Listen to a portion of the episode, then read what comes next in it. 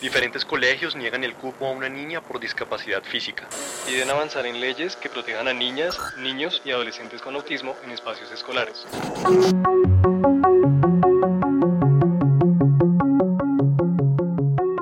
Hablar de diversidad e inclusión es un asunto que a muchas madres, padres y cuidadores les resulta complicado. Es un tema que desconocemos y sobre el que puede haber información confusa, pero si queremos abrir espacios de diálogo con nuestras hijas e hijos, es necesario que empecemos a indagar. Hoy en Familias que Hablan presentamos ¿Cómo hablar de inclusión y diversidad con niñas y niños? aprovechar todas las oportunidades que tengamos para hablar de diversidad nos va a ayudar a generar en las niñas, niños y jóvenes ese pensamiento de que debemos ayudar a crear unas sociedades, colegios, unas familias que sean más incluyentes y a que ellas y ellos generen acciones para apoyar la inclusión. Ella es Juanita Eslava Mejía, coordinadora de proyectos del Instituto Colombiano de Neurociencias. Para ella, hablar de diversidad e inclusión con niñas y niños es fundamental para que aprendan que hay diversas formas de hacer las cosas y que no son mejores o peores, sino que son distintos caminos para llegar a un mismo fin. Cuando dentro de nuestra familia hablamos de forma frecuente de la diversidad, estamos abriéndole la puerta a que nuestros hijos incorporen en su pensamiento estas ideas y también se acostumbren a tomar acciones que vayan a favorecer la inclusión de las personas que hacen parte de su grupo.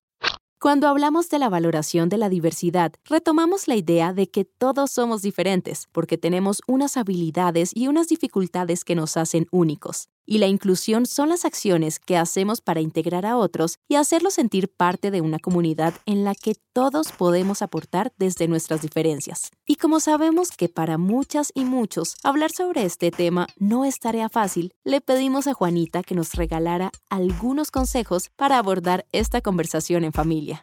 1. Destaca de manera positiva la diversidad de las personas que conforman tu familia resaltemos siempre dentro de nuestra familia el valor de cada uno de sus miembros, lo que cada uno de nosotros aporta y cómo ese aporte se complementa con el aporte de los demás para que nosotros seamos la familia que somos, que estamos todos llenos de habilidades, dificultades, retos y que gracias a ellos somos la familia que somos. 2. Usa situaciones de la cotidianidad para conversar con niñas y niños sobre este tema.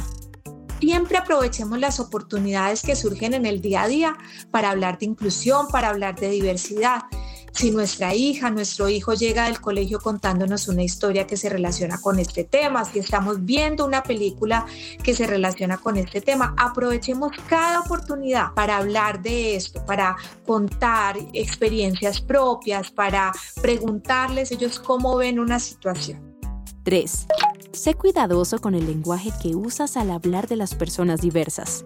Anteriormente se utilizaban muchos calificativos ligados a la apariencia física, a la manera de hablar, se usaban esos términos como si fueran insultos. Entonces, acostumbrémonos y enseñemos en nuestras familias cuáles son las palabras, los términos apropiados para hablar de discapacidad, de diversidad, de neurodiversidad, de que nuestros cerebros funcionan de maneras diferentes y no usemos palabras que entonces nuestros hijos van a aprender y van a mal utilizar en el futuro.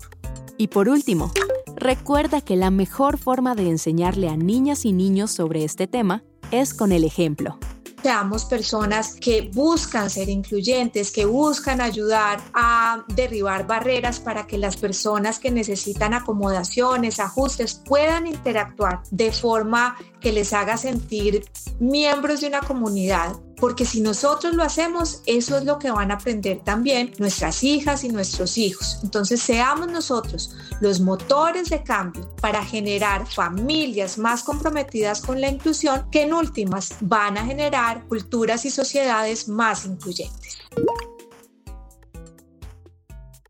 Esta es la oportunidad para aplicar estos consejos y que incluyamos en nuestras conversaciones otras dimensiones de la divergencia. De esta forma, nuestra familia comprenderá que aunque somos diferentes, todos hacemos parte de un mismo entorno y que hay pequeñas acciones que podemos hacer en el día a día para promover la inclusión y la aceptación de todas las diferencias.